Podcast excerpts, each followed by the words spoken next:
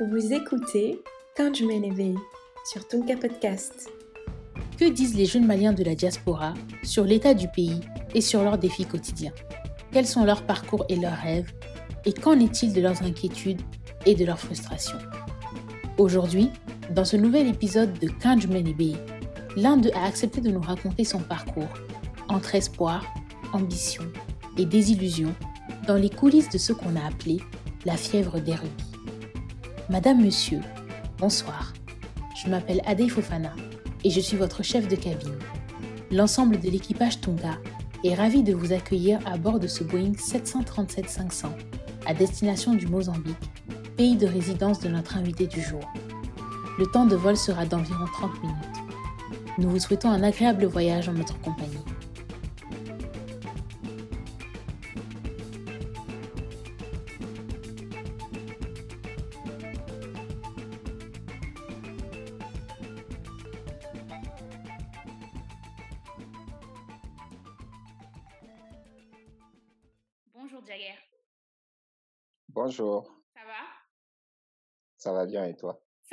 Merci. Merci d'avoir accepté euh, cette invitation.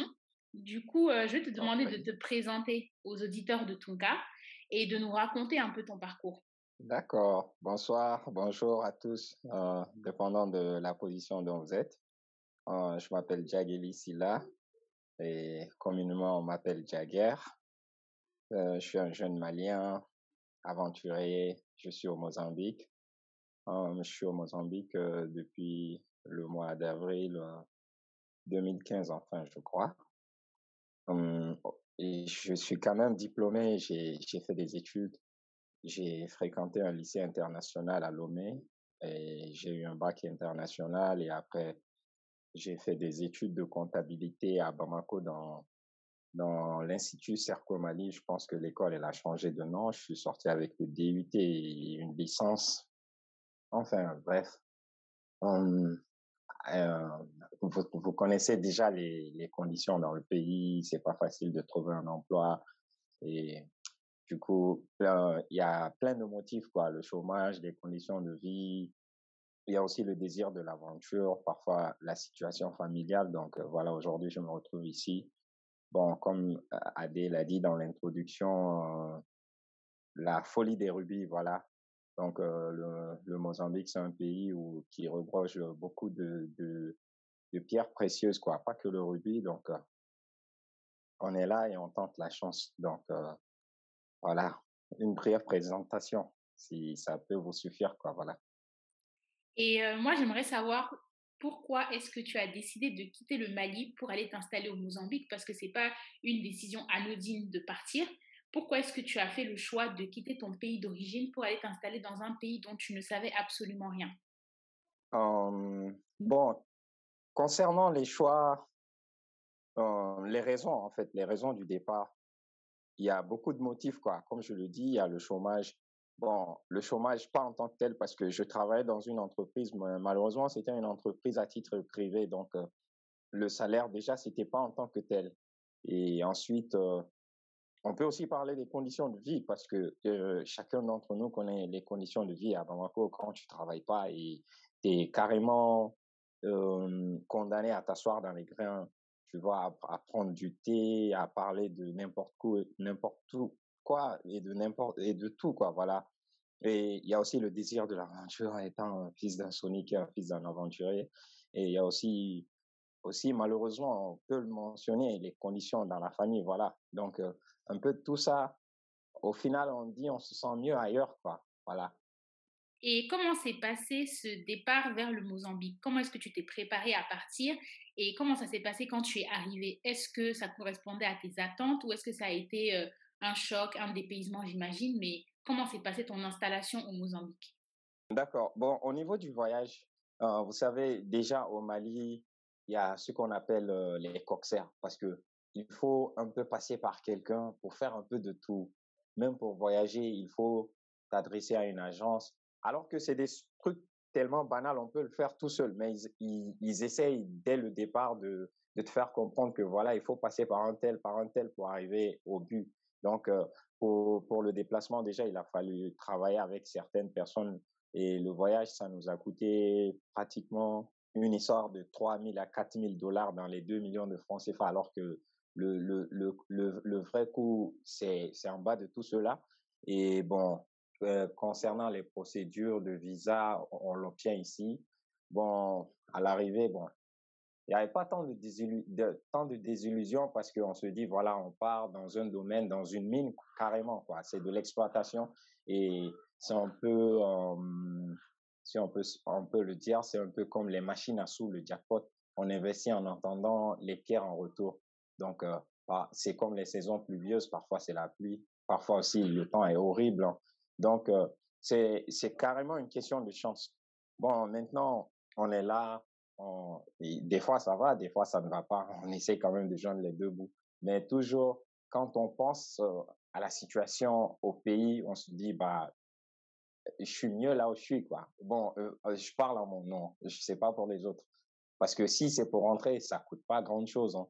Mais bon, si on ne rentre pas, il y a, y a sûrement déjà le fait d'avoir honte, je sais pas, se dire, bah, je suis allé à l'aventure, je rentre alors que j'ai pas encore reçu, réussi, ou ben, je vais rentrer, je vais encore euh, reprendre tout à zéro, ou bien je vais rentrer, ben, je vais encore galérer mieux qu'avant, et la galère sera pire qu'avant, plein, plein de ces choses, quoi. Mais en tout cas, la désillusion dans ce domaine, on ne peut pas en parler, pas pour l'instant, parce que toujours nous sommes dans la mine et la chance peut tourner, le vent peut tourner à tout moment. Voilà.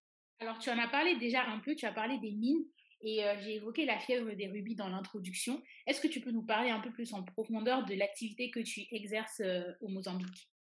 Euh, D'accord. Au niveau de l'actualité, nous sommes des hommes d'affaires. Nous sommes des hommes d'affaires, mais précisément, nous sommes des, nous travaillons dans les pierres précieuses.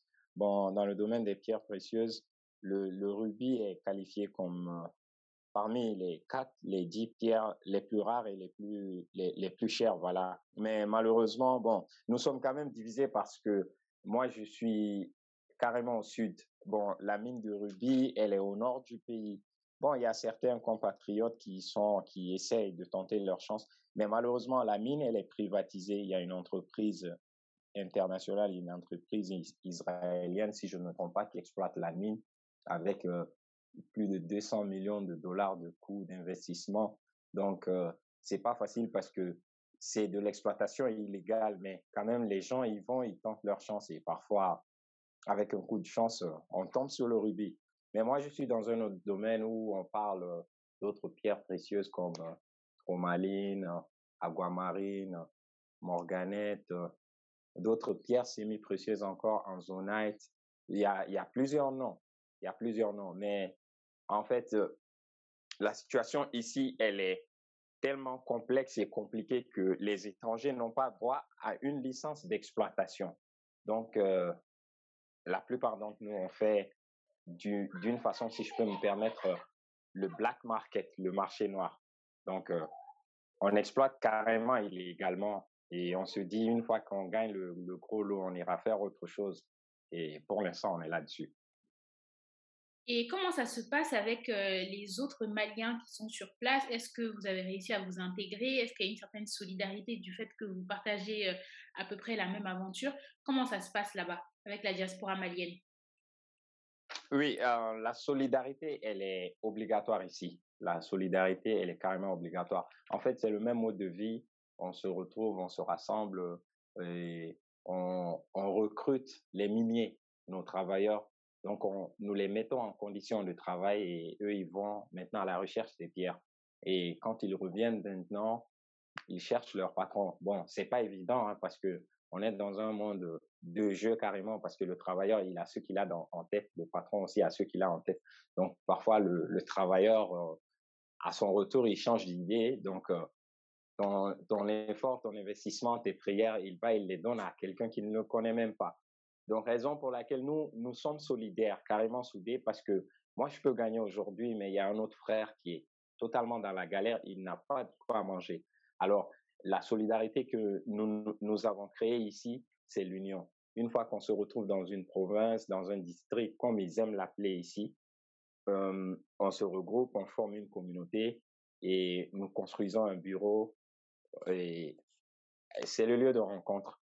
C'est non seulement le, lieu de rencontre, c'est aussi le lieu de cuisiner ensemble, manger ensemble et aussi faire le business ensemble. Donc, euh, quand il y a un acheteur, il se présente au bureau. Ça peut être mes pierres, ça peut être les pierres aussi d'un autre ami qui les vend et qui partage une commission entre tous ceux qui sont présents pour que chacun puisse avoir quelque chose dans la poche. Et après aussi, on achète de la nourriture, on stocke. Donc, euh, pour question de, de, la nourriture, tout dépend de la volonté de tout un chacun. Celui qui a envie de cuisiner, bon, il se lève et puis tout est déjà au complet. Donc, euh, tu, tu fais juste, comme on le dit, mélanger la marmite, voilà. Donc, euh, la solidarité, elle existe. Elle existe carrément. Et même quand l'un de nous a un problème, tout le monde se lève. Bon, on a aussi une communauté ici qu'on appelle CDAO. Bon, la communauté, elle est, comment dirais-je, elle est, elle est, elle est, elle est pas trop puissante. On est soudés, mais la communauté, elle est pas trop puissante parce que beaucoup de Maliens ont des problèmes aujourd'hui au Mozambique. Beaucoup de Maliens. Si vous me le permettez, je peux euh, donner quelques exemples. Nous avons des femmes. Bon, enfin, si vous me le permettez. Oui, bien sûr. Bien sûr. Ok. Nous, nous sommes vraiment confrontés à un problème de documentation ici. Notre plus grand problème ici, c'est l'immigration. Le problème ici, c'est que la carte de séjour, elle coûte à peu près dans les 2000 dollars pour une année. Et malheureusement pour nous, même avec ce montant, parfois nous avons du mal à avoir ce document. Et nous avons essayé de faire recours euh, aux documents de réfugiés. Déjà que le pays traverse une crise sécuritaire, nous avons essayé de faire recours au, au titre des réfugiés. Malheureusement, nous n'avons pas eu, nous n'avons pas pu avoir accès à ce document qui pouvait pourtant nous faciliter la libre circulation ici. Donc, euh, malheureusement, le titre de séjour, il est cher et il n'est pas accessible aussi. Il n'est vraiment pas accessible. Donc, euh, par conséquent, nous avons plein de nos frères, plein de nos sœurs des femmes mariées qui sont détenues, détenues en prison par l'immigration ici au Mozambique. Et malheureusement, nous n'avons pas d'ambassade ici aussi et une histoire de consulat aussi qui a tourné au vinaigre. Donc, euh, malheureusement, nous n'avons pas de défenseurs pour essayer de trouver une solution à cette crise. Et là, c'est un sérieux problème. C'est un sérieux problème parce que euh, le Mozambique, euh, on va, on va finir par croire que nous, nous ne sommes pas en Afrique, mais l'immigration nous complique et le document est inaccessible. Et c'est l'un de nos plus grands cauchemars parce que quant à l'aventure, on s'y attend déjà à ce que ça soit bon ou pas. Mais question d'avoir des documents quand même, je pense que ça, ça devait être une priorité pour tout un chacun parce que nul ne voudrait circuler sans document. Mais comment faire si un document coûte 2000 dollars, chose que tu n'as pas, et chose que quand tu l'as, tu n'as pas accès à ce document parce qu'on te demande d'autres documents vraiment compliqués que tu ne peux pas avoir ou quand tu finis par avoir ce montant, avoir tous les documents, tu payes et tu n'obtiens pas la carte de séjour sur le champ. Le moment où tu as ta carte de séjour, tu trouves que tu as déjà fait six mois de démarche ou trois mois de démarche et ces six mois ou trois mois ou neuf mois si possible sont inclus sur ta carte de séjour. Ça veut dire que après avoir fait les démarches pour la carte de séjour, si tu l'obtiens après trois mois et les trois mois, ils sont compris dans la carte de séjour. Donc, chose pas normale. Et nos voix, les portes qu'on a frappées jusqu'à présent, nous n'arrivons pas à trouver de solution. Et présentement, nous avons un vieux Malien, un certain Papa Fofana, qui est en prison. On va bientôt faire deux ans. Et je pense que la communauté a frappé à toutes les portes, mais aucune solution. Et ça, c'est un problème. C'est un sérieux problème.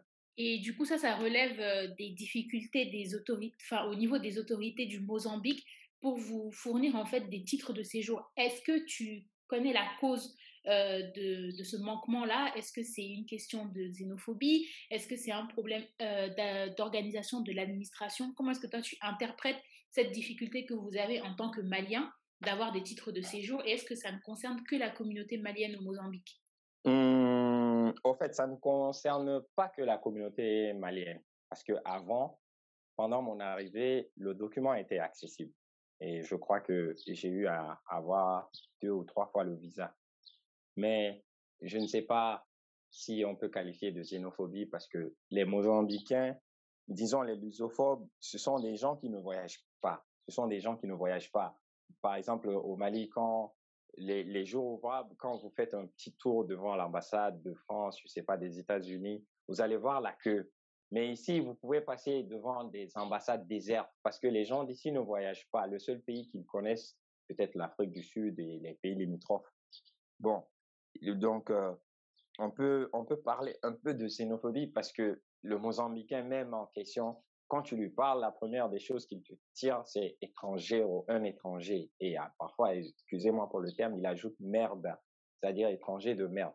Mais c'est pas trop courant, c'est pas trop courant parce que quand on est dans les districts, les gens commencent à, nous côtoyer et dès qu'ils voient notre mode de, vie, de, culture, de sociabilité, bon, on s'intègre facilement. Mais il y a quand même le fait que le, le gouvernement mozambicain, je sais pas, il essaie de réduire la présence des étrangers sur son territoire Peut-être cela aussi peut s'expliquer dernièrement par euh, la crise sécuritaire qui a frappé le nord du pays avec les, frappes terroristes et consorts. En tout cas, il y a plusieurs facteurs. Mais malheureusement pour nous, nous n'avons pas de voix, c'est-à-dire nous n'avons pas d'autorité aussi qui essaye d'atténuer les souffrances qu'on a ici. C'est-à-dire nous sommes là avec le terme Bambara Baby Babolo. Donc nous n'avons aucune porte de secours, aucune porte de recours. Quand l'immigration t'arrête, tu négocies par tes propres voies. Malheureusement pour toi, parfois tu payes le prix de la carte de séjour pour sortir de prison et tu n'as pas droit à cette carte de séjour alors que tu as fait au moins un minimum de 40 jours en prison. Et après, ce sont les mêmes gens, puisque déjà que tu as assez duré avec eux, ils connaissent bien, bien ton visage, donc euh, ils n'ont pas de mal à te repérer et à te ramener en prison pour une deuxième fois.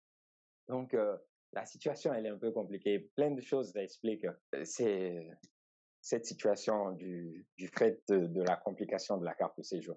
Alors, tu en as déjà parlé un peu euh, pendant euh, cet entretien, le fait que tu n'envisages pas actuellement de retourner au Mali.